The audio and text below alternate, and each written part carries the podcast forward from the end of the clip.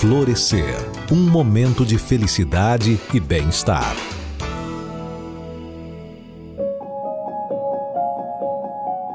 O calendário de ações para a felicidade do mês de agosto propõe o tema do altruísmo e é sobre isso que nós vamos falar hoje. O altruísmo é conceituado como agir em prol de outras pessoas, e sem pensar em como nos beneficiaremos ou vamos ser recompensados por essas ações.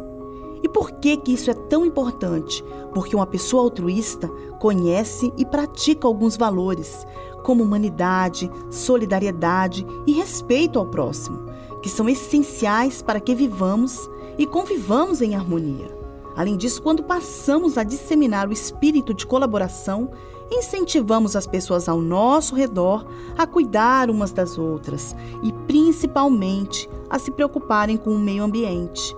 Essa é outra característica que vale a pena destacar. Uma pessoa altruísta compreende que todos os seus atos têm consequência e assume a responsabilidade por eles. A sensação positiva de fazer o bem é somente um efeito colateral do altruísmo.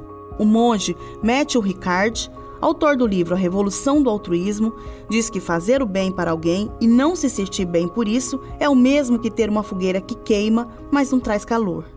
Ainda segundo ele, o altruísmo é um dos mais importantes ingredientes para a felicidade.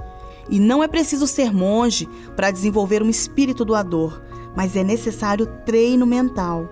Conforme o seu cérebro assimila as sensações boas de levar uma vida mais generosa e voltada ao próximo, começamos a agir assim naturalmente, sem precisar pensar primeiro. O primeiro passo, como para tudo na vida, é o autocuidado. Antes de cuidar dos outros, cuide de você. Outra dica é procurar ONGs locais e se engajar em algum trabalho voluntário. Isso pode estimular o espírito do altruísmo em sua vida.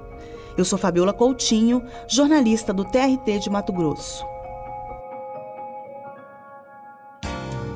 Florescer um momento de felicidade e bem-estar. Uma produção do Tribunal Regional do Trabalho de Mato Grosso.